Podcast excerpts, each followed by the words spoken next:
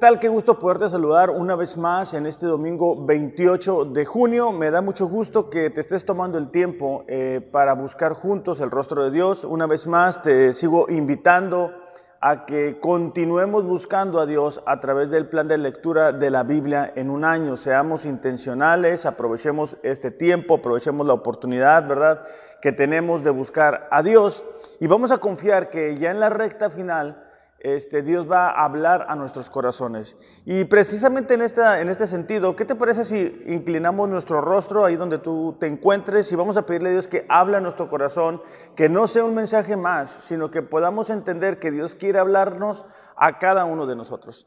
Padre, te doy gracias en esta mañana por, porque tú eres bueno, porque tú eres fiel, porque tu palabra eh, tiene el poder de transformarnos, Señor.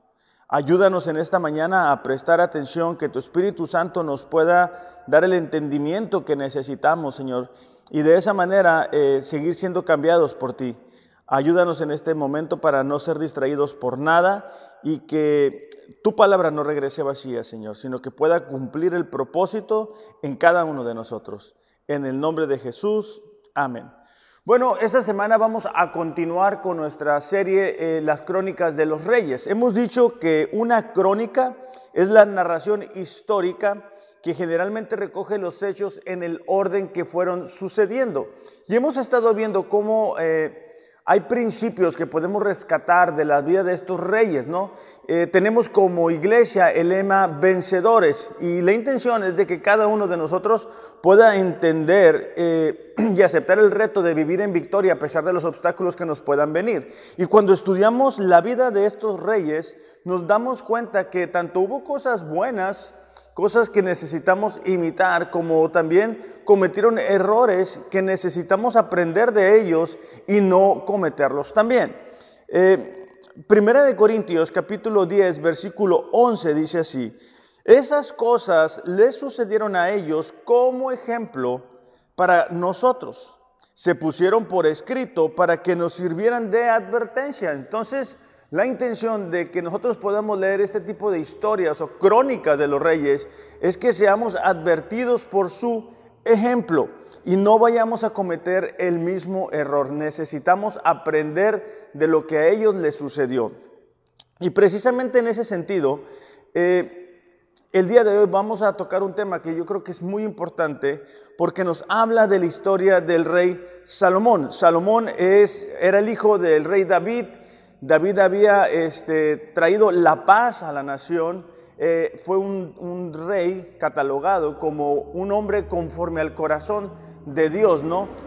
O, de acuerdo a la voluntad de Dios. Y ahora es el turno de su hijo Salomón, quien está entrando al reino en un momento de paz, en un momento de tranquilidad. Eh, y el, mensaje de, de esta mañana es crónica de un rey que perdió su corazón. Crónica de un rey que, que perdió su corazón. Es muy interesante cuando estudiamos la crónica del rey Salomón, porque cuando él entra al reino, ahora sí que entra con el pie derecho, ¿no? Porque Dios se le presenta y le hace una pregunta que, a la, si tú eres como yo, eh, quisiéramos que Dios nos hiciera, ¿verdad? Y, y Dios se le presenta y le dice, Salomón, ¿qué es lo que quieres que yo te conceda? Y yo cuando leí eso dije, ay, si, Dios me dijera a mí, ¿verdad? Se me, se me, presentara y me dijera, ¿qué es lo que tú quieres, a las que, que te dé? ¿Qué, ¿Qué fuera lo que yo pidiera? No sé si tú te has puesto a pensar acerca de esa pregunta, ¿verdad? ¿Qué sería lo que tú le pidieras si, si estuvieras en el lugar de Salomón? Muchas veces nosotros eh, buscamos algo material, eh, algo que nos permita eh, experimentar de mayor comodidad aquí en la tierra. Pero el rey Salomón, a través de la respuesta que va a darle a Dios, nos va a mostrar o nos va a enseñar en ese momento de su vida cómo está su corazón. Fíjate lo que este, Salomón le contesta a Dios cuando Dios le hace esa pregunta. ¿Qué es lo que tú quieres, Salomón, que yo haga por ti? Primera de Reyes, capítulo 3, versículos del 6 al 9, dice así. Salomón dijo, Tú hiciste gran misericordia a tu siervo David, mi padre, porque él anduvo delante de ti en verdad, en justicia y con rectitud de corazón. Salomón está describiendo el carácter de, su padre David. Fue una persona de verdad, de justicia y con rectitud de corazón.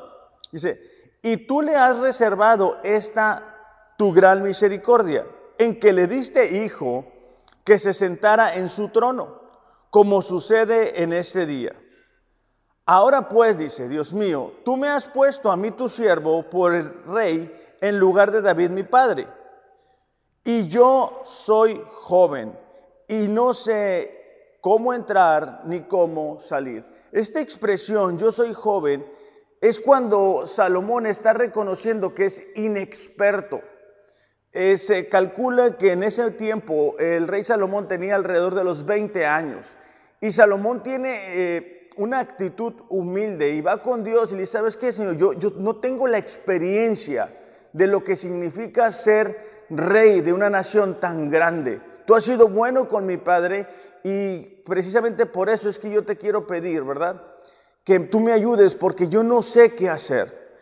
¿Cuánto bien nos haría a nuestras vidas si pudiéramos tener esa actitud que tuvo en ese momento Salomón? Que tú y yo cada día al despertar pudiéramos decirle a Dios, Señor, no sé cómo manejar mi matrimonio. Señor, no sé cómo manejar mi relación con mis hijos. No sé cómo manejar mi relación o mi testimonio en el trabajo. No sé cómo manejar mi economía, Señor. O no sé cómo ser un buen padre, un buen ejemplo, cómo compartir mi fe.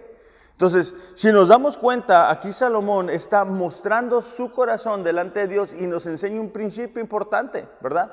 Que podamos reconocer que no tenemos todas las respuestas. Continúa diciendo, tu siervo está en medio de tu pueblo al cual tú escogiste, un pueblo grande que no se puede contar ni enumerar por su multitud. Dice, da pues a tu siervo un corazón entendido para juzgar a tu pueblo y para discernir entre lo bueno y lo malo. Porque ¿quién podrá gobernar este tu pueblo tan grande? Aquí Salomón hace una petición triple, por, por llamarle así. Él está pidiendo un corazón entendido. Esta expresión en el idioma original en el que fue escrito la Biblia es un corazón que sepa escuchar atentamente la voz de Dios. Es un corazón que pueda estar en sintonía con la voz de Dios, con la voluntad de Dios. Entonces Salomón está pidiendo esa capacidad de poder ser sensible a escuchar lo que Dios le quiere hablar. Él dice, ¿sabes qué? El pueblo es muy grande y yo necesito, Señor, que tú me des un corazón que sea sensible a lo que tú le quieras decir. Continúa diciendo también, dame para juzgar a tu pueblo. El, juzgar al pueblo significa o significaba pronunciar sentencias justas, ¿no? A favor o en contra. Salomón sabía que iba a encontrarse en momentos en los cuales iba a impartir justicia como el nuevo rey de Israel. Y bueno, esto lo muestra en, experiencias cuando leemos la historia de Salomón, ¿no? Cómo él fue capaz de discernir lo que, lo que era justo de lo injusto, cómo emitir un juicio. Entonces es la segunda cosa que le pide a Dios. Lo tercero es que le pide discernir entre lo bueno y lo malo. Y esta palabra discernir es tener la capacidad de separar algo bueno de algo malo, de algo correcto de algo incorrecto. Estamos viviendo tiempos en los cuales nuestra sociedad, nuestro mundo tiene gran dificultad para hacer una distinción. Estamos viviendo en tiempos en los cuales eh, la sociedad le está diciendo a las personas que si tú sientes o si tú crees ser algo, está bien, aunque sea incorrecto, aunque esté en contra de lo que la palabra de Dios dice. Entonces Salomón estaba pidiendo esa capacidad para poder separar de alguna manera lo correcto de lo incorrecto, de lo que está dentro de la voluntad de Dios, de lo que está fuera de la voluntad de Dios. La respuesta de, parte de Dios eh, no se hace esperar. Primera de Reyes capítulo 3 versículo 10 en adelante dice, y agradó delante del Señor que Salomón pidiera esto. Le dijo Dios, porque has demandado esto y no pediste para ti muchos días, ni pediste riquezas, ni pediste la vida de tus enemigos, sino que demandaste para ti inteligencia para oír juicio. He aquí dice, lo he hecho conforme a tus palabras. He aquí te doy un corazón sabio y entendido, tanto que no ha habido antes de ti otro como tú, ni después de ti se levantará otro como tú. Versículo 13, aún dice, te he dado las cosas que no pediste, riquezas y fama, de tal manera que entre los reyes ninguno haya como tú en todos tus días. Versículo 14 dice, y si anduvieras en mis caminos, guardando mis estatutos y mis mandamientos, como anduvo David tu padre, yo alargaré tus días. Es interesante porque cuando nosotros buscamos eh, pedir cosas que agraden a Dios dentro de la voluntad de Dios, dice ahí que Dios se agrada y no únicamente le da a Salomón lo que pide, sino que le da extra. Y eso es muy importante para nosotros porque debemos de reconocer la necesidad que tenemos de pedirle a Dios todos los días, ¿verdad? Por sabiduría, por la capacidad de separar de lo correcto de lo incorrecto, de lo que nos va a ayudar a lo que no nos va a ayudar. Estamos viviendo tiempos difíciles, pero no son tiempos imposibles de vivir. Tenemos a Dios, tenemos el Espíritu Santo habitando dentro de nosotros que nos puede ir guiando mientras tomamos decisiones. Desafortunadamente, eh, muchas veces como cristianos nos preocupamos por otras cosas y no por buscar lo que Dios quiere para nuestras vidas. Estamos demasiado enfocados en lo material, en lo físico. Y olvidamos el principio que ahorita vamos a leer de buscar primero lo que Dios tiene para nosotros, primero su reino. Mateo 6:33 dice así, mas busca primeramente el reino de Dios y su justicia y todas estas cosas le serán añadidas. Aquí Mateo está rematando eh, lo, que ha venido describiendo en versículos anteriores, ¿verdad? Porque dice, mucha la gente que no conoce a Dios se preocupa por qué vestir, por la manera de vivir, qué van a comer y todo lo demás. Pero ustedes como hijos de Dios no deben de preocuparse de eso. ¿Por qué? Porque su Padre sabe de lo que tiene necesidad. Pero si nosotros buscamos a Dios primeramente, si Dios es el primer lugar en nuestra vida, todas esas cosas que mucha gente se preocupa por ellas vienen por añadidura. De igual forma, el rey Salomón se encuentra ante un escenario que significaba un gran reto para él. La, necesidad de gobernar a una nación numerosa, difícil. Él reconoce la necesidad que tiene de Dios, ¿verdad? Y de la misma forma, el día de hoy tú y yo tenemos que reconocer esa necesidad de pedirle a Dios, Señor, ayúdame, dame un corazón que sea capaz de escuchar tu voz, dame la capacidad de discernir lo bueno y lo malo, ¿verdad? Porque eso tarde que temprano nos va a afectar. El rey Salomón recibe todo eso, dice la Biblia, ¿verdad? Que la fama del rey Salomón recorría toda la tierra, venían personas de todas partes del mundo a escuchar su sabiduría.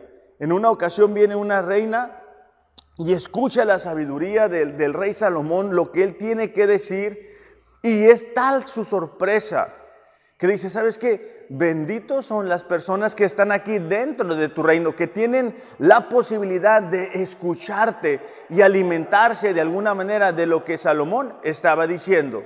Entonces, Primera de Reyes capítulo 10, versículos 24 y 25 dice así, Gente de todas las naciones lo visitaba para consultarlo y para escuchar la sabiduría que Dios le había dado.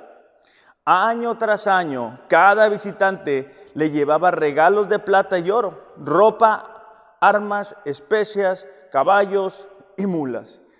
En ese tiempo, el, el reino de Salomón experimenta una gran prosperidad, experimenta tiempos de bendición de parte de Dios. Dentro de las construcciones que el rey Salomón realiza está el templo de Dios. Si nosotros estamos leyendo la Biblia en un año, ¿verdad? Nos sorprendemos al descubrir o al notar los detalles, ¿verdad? Pero todo era de oro. Dice la, Biblia, ¿verdad? Que aún las copas, los vasos que que el rey Salomón tenía eran de oro. Entonces, Dios respondió a la petición de una persona humilde, de una persona que pidió sabiduría, de una persona que pidió el discernimiento. Y Dios responde. Y Dios trae esa bendición no únicamente a la vida del rey Salomón, sino a toda la nación. Y podemos ver cómo la prosperidad está acompañando en este reinado. Y me encantaría decir, ¿verdad? Que así terminó la historia. Pero no es así. Y es por eso que el título del mensaje es El rey que perdió su corazón.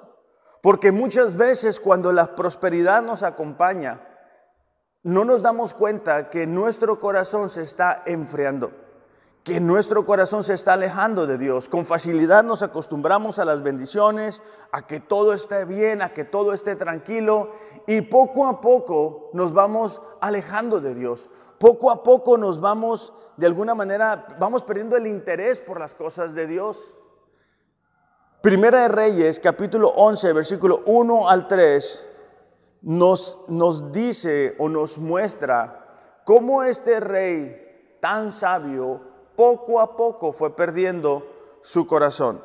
Dice, ahora bien, el rey Salomón amó a muchas mujeres extranjeras, además de la hija del faraón, se casó con mujeres de Moab, de Amón, de Edom, de Sidón y de las hititas.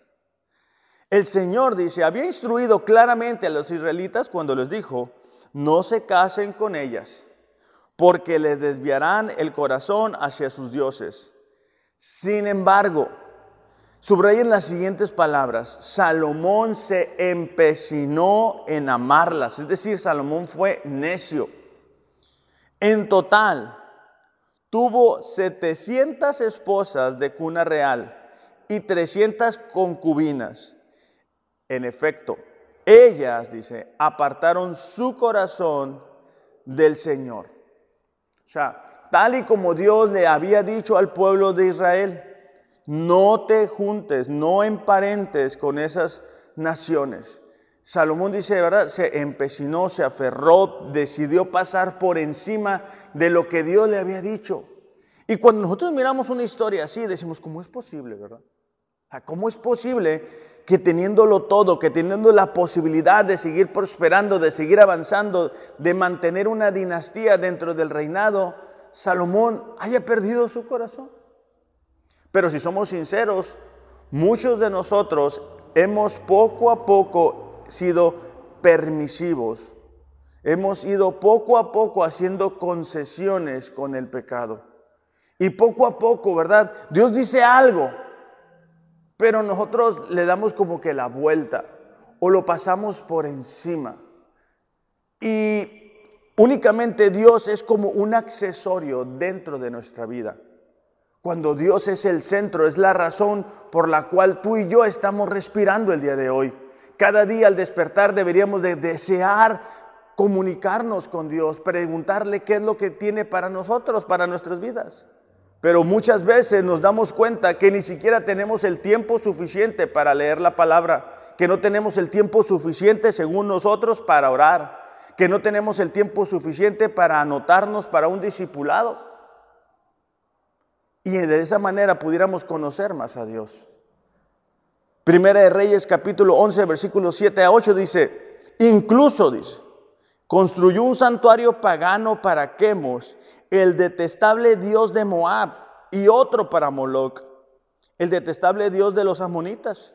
O sea, Salomón no únicamente ah, eh, se casa con mujeres este, paganas, ¿no?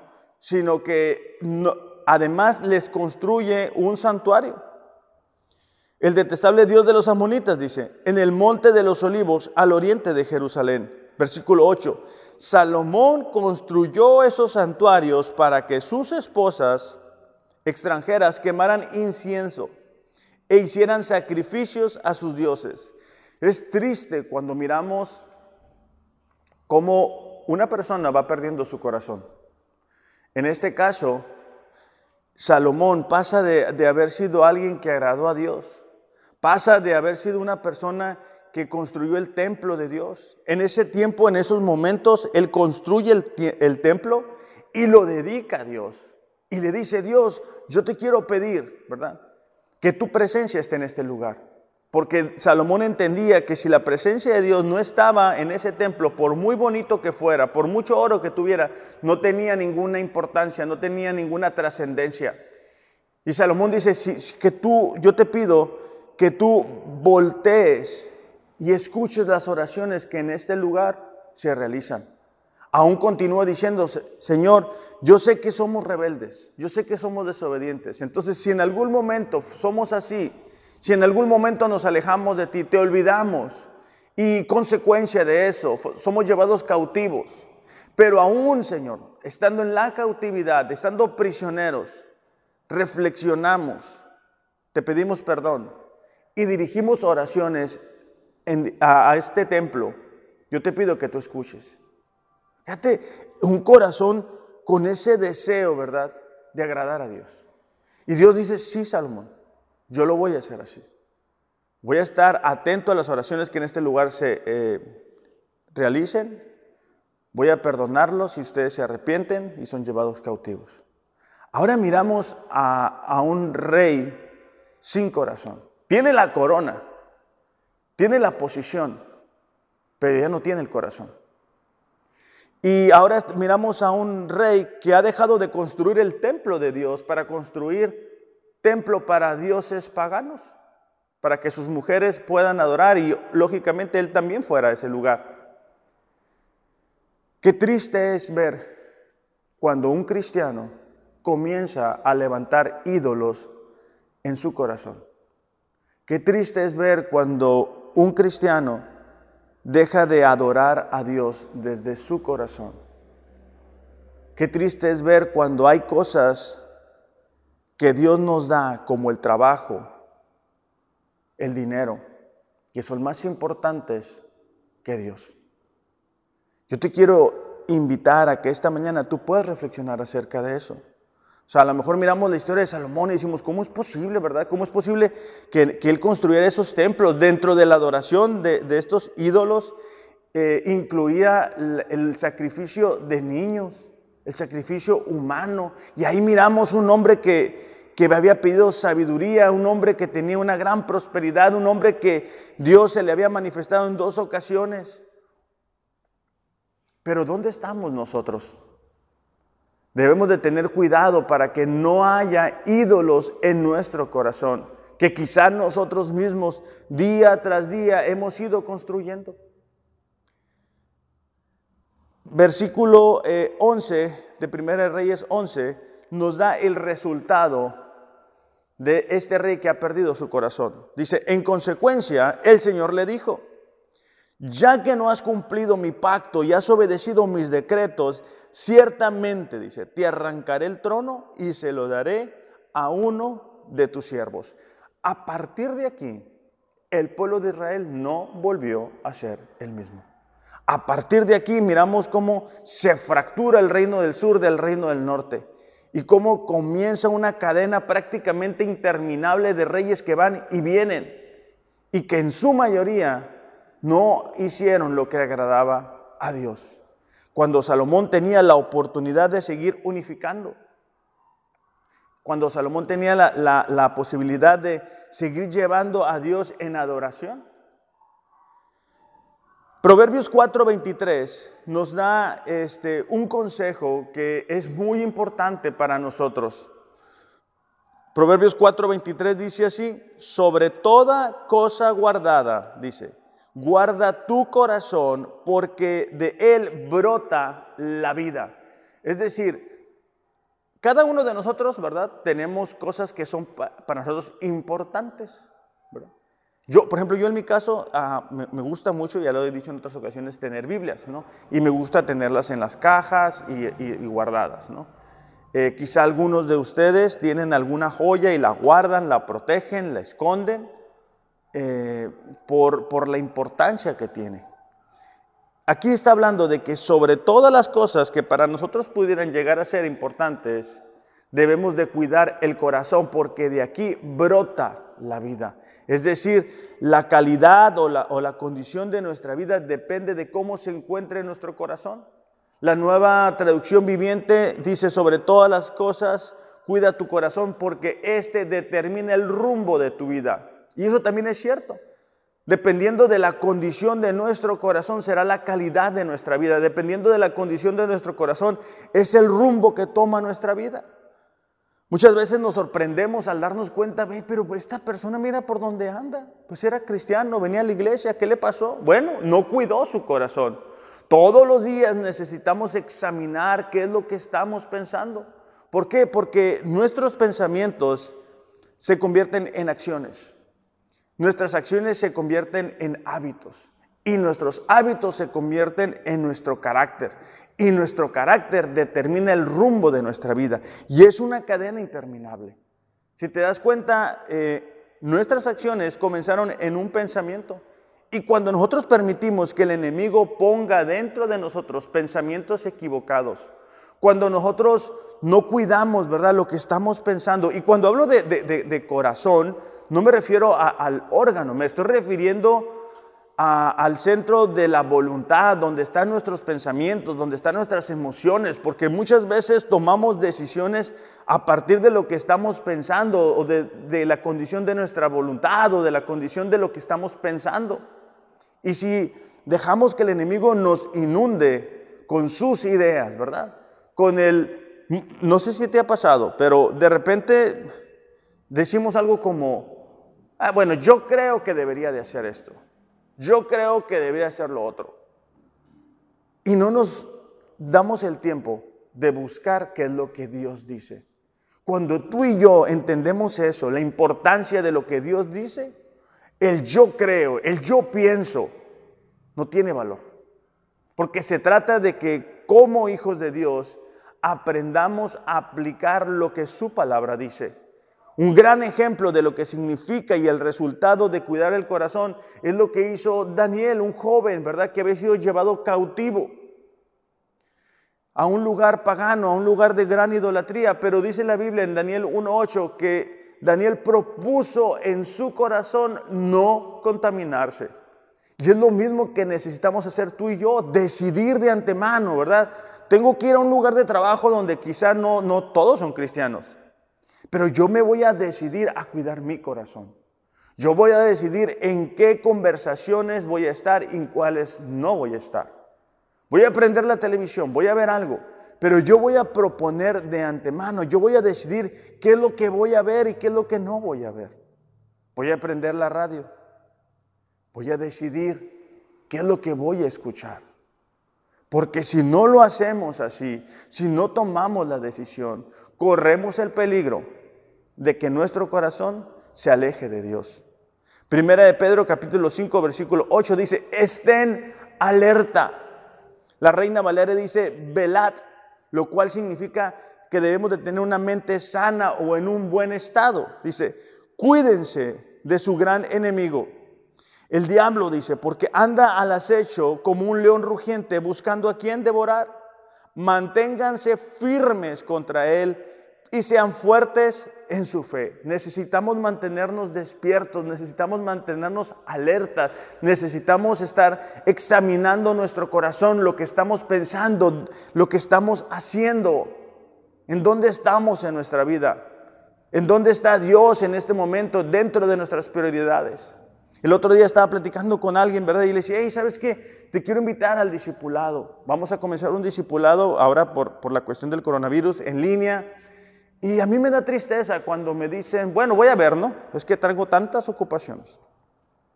Yo entiendo que hay, hay, cosas que tenemos que hacer.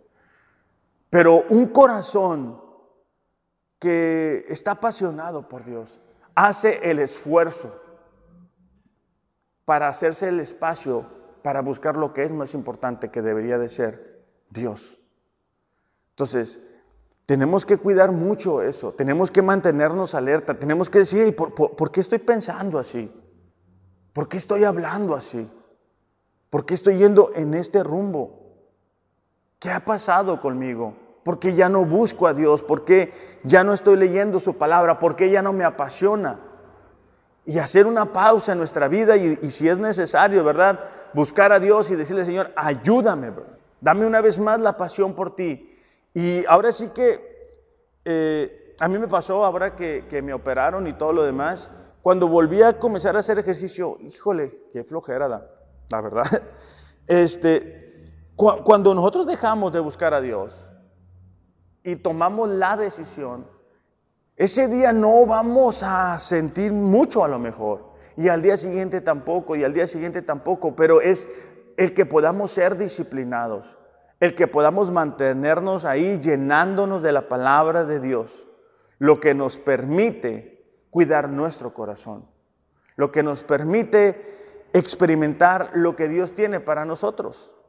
Proverbios 23, 7 dice, porque cuál es su pensamiento en su corazón, tal es Él. Es decir, de acuerdo a lo que pensamos, es lo que somos y hacia dónde nos dirigimos. Romanos 12.2 dice, no imiten las conductas ni las costumbres de este mundo. Más bien dejen que Dios les transforme en personas nuevas al cambiarles su manera de pensar. Entonces aprenderán a conocer la voluntad de Dios para ustedes, lo bueno, lo agradable y la perfecta voluntad de Dios. Entonces, esto es muy importante porque Dios desde un principio deseaba que su pueblo fuera diferente a las naciones que le rodeaban. Por eso es que les dio principios diferentes, por eso es que se manifestó a ellos, para que no se comportaran como las naciones que les estaban rodeando, para que no fueran idólatras como las naciones que les estaban rodeando, para que no le adoraran como las naciones que rodeaban al pueblo de Israel adoraban a su Dios. Entonces, aquí Pablo está repitiendo lo mismo. No se amolden, no, no sean como los que no conocen a Dios. No hablen como los que no conocen a Dios. No vivan como los que no conocen a Dios. No piensen como los que no conocen a Dios.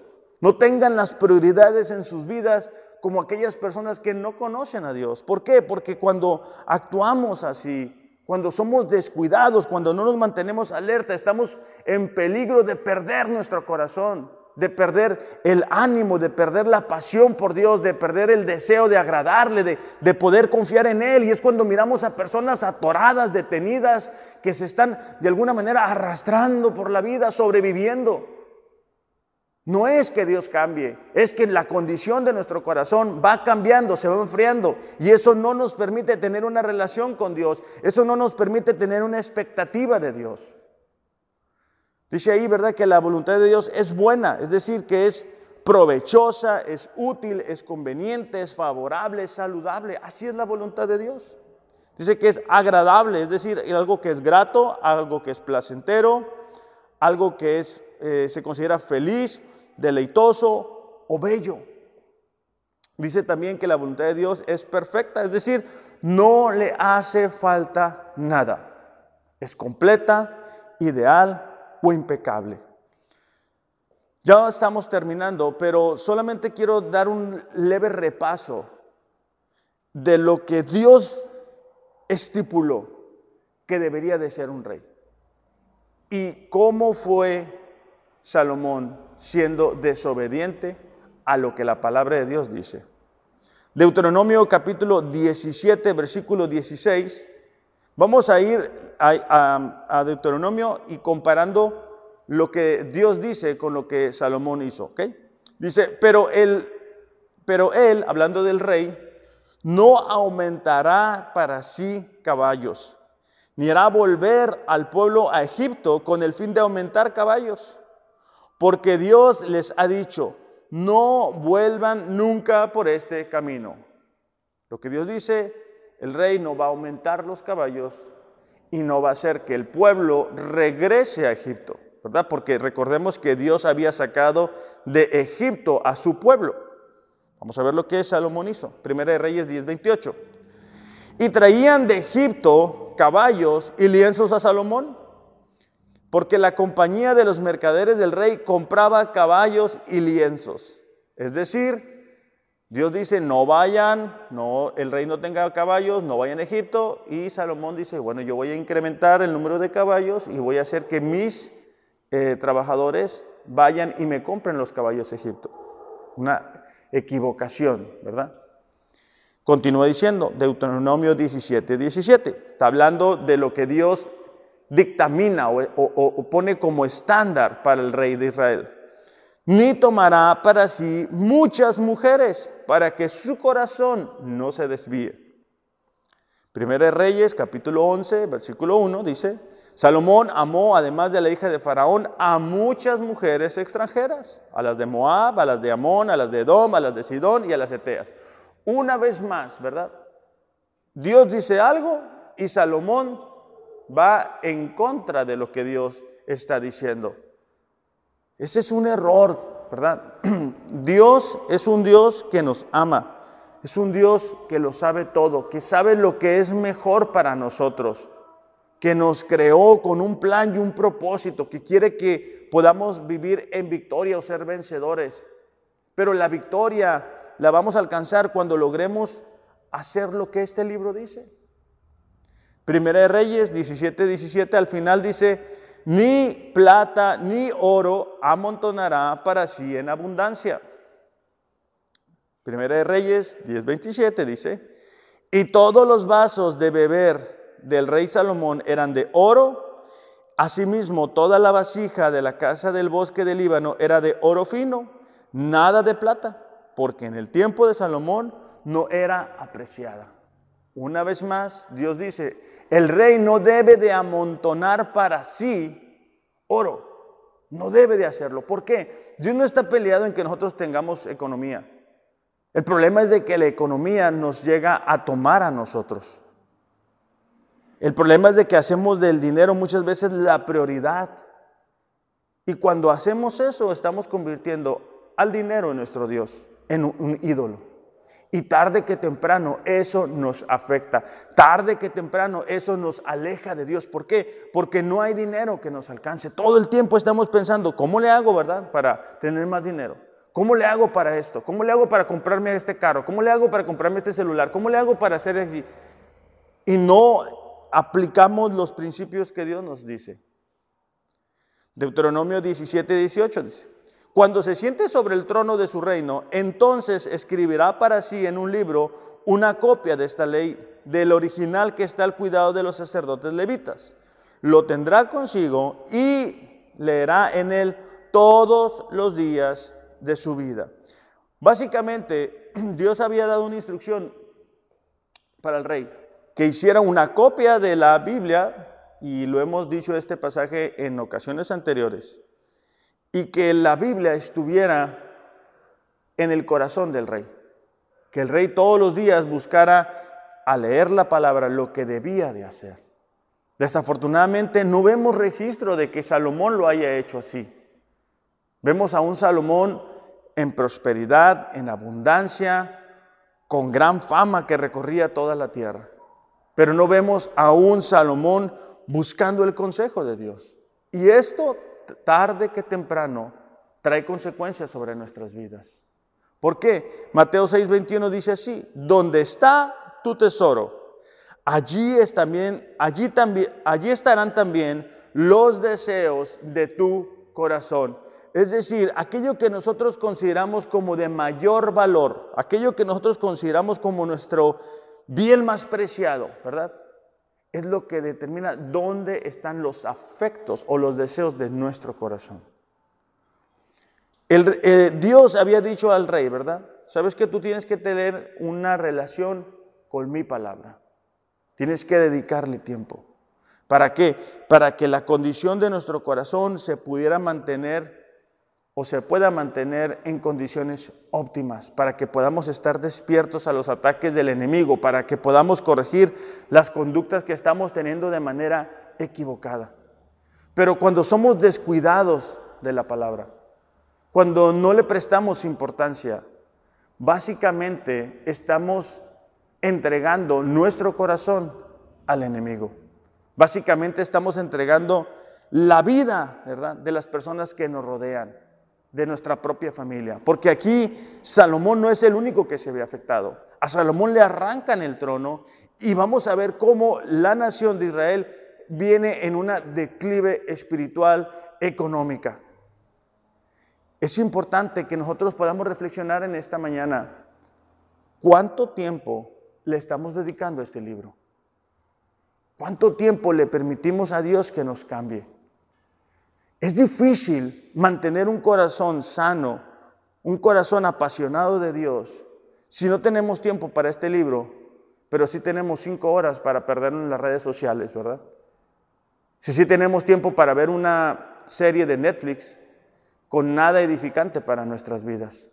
Si sí tenemos tiempo para compartir publicaciones que no tienen nada edificante en Facebook.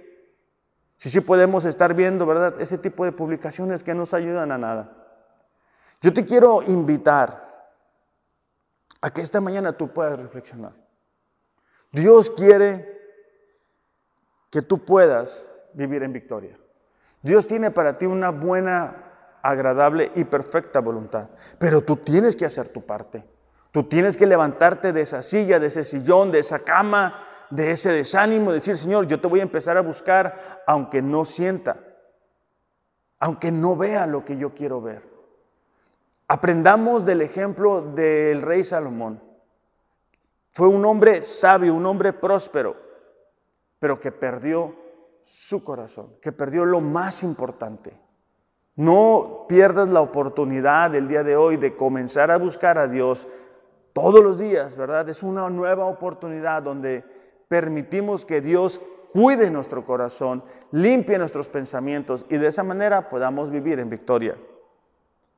Termino con esto. Salmos 1.1 dice, qué alegría para los que no siguen el consejo de los malos, ni andan con pecadores, ni se juntan con burlones, sino que se deleitan en la ley del Señor, meditando en ella de día y de noche.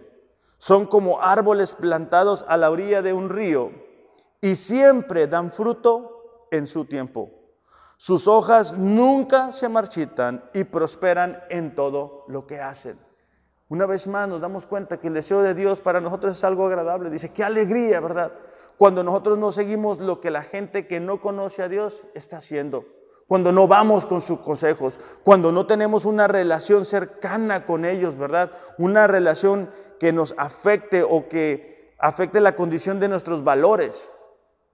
Sino que hacemos de la ley de Dios, es decir, de su palabra, una delicia. El buscarlo todos los días. Solamente ya para terminar, si, si, alguien en esta ocasión nos está viendo, nos está escuchando y tú no conoces a Dios y tienes el deseo de saber quién es Dios, el deseo de descubrir por qué estás aquí en la tierra, a mí me gustaría invitarte a que tú puedas pedirle a Dios perdón, que tú puedas acercarte a Él. La única manera que podemos nosotros acercarnos a Dios es a través de Jesús. Así que me gustaría invitarte que ahí en el lugar donde tú te encuentres, cierres tus ojos, inclines un poco tu rostro y yo voy a dirigirte en una oración. No es nada místico, ¿verdad? Es una oración donde vamos a, bueno, vas a rendir tu vida ante Él.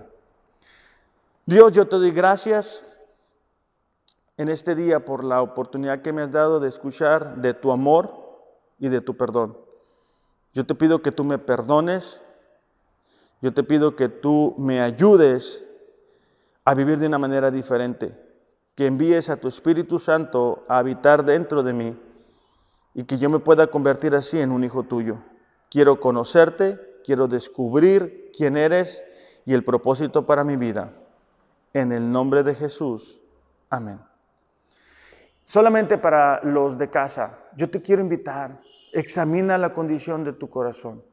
Dice la Biblia, ¿verdad? Que de la abundancia del corazón habla la boca. O sea, una manera en que nosotros podemos saber cómo está nuestro corazón es por lo que estamos diciendo. Pero también debemos de ser honestos, ¿verdad? ¿Cuánto tiempo pasamos en la, en la palabra o en la presencia de Dios? ¿Y cuánto tiempo pasamos en otras actividades que no nos edifican? Aprendamos del ejemplo de este rey que perdió su corazón. Vamos a orar juntos solamente para despedirnos. Dios, te damos gracias en esta mañana porque a través de la vida de Salomón nos podemos dar cuenta cuán frágil somos.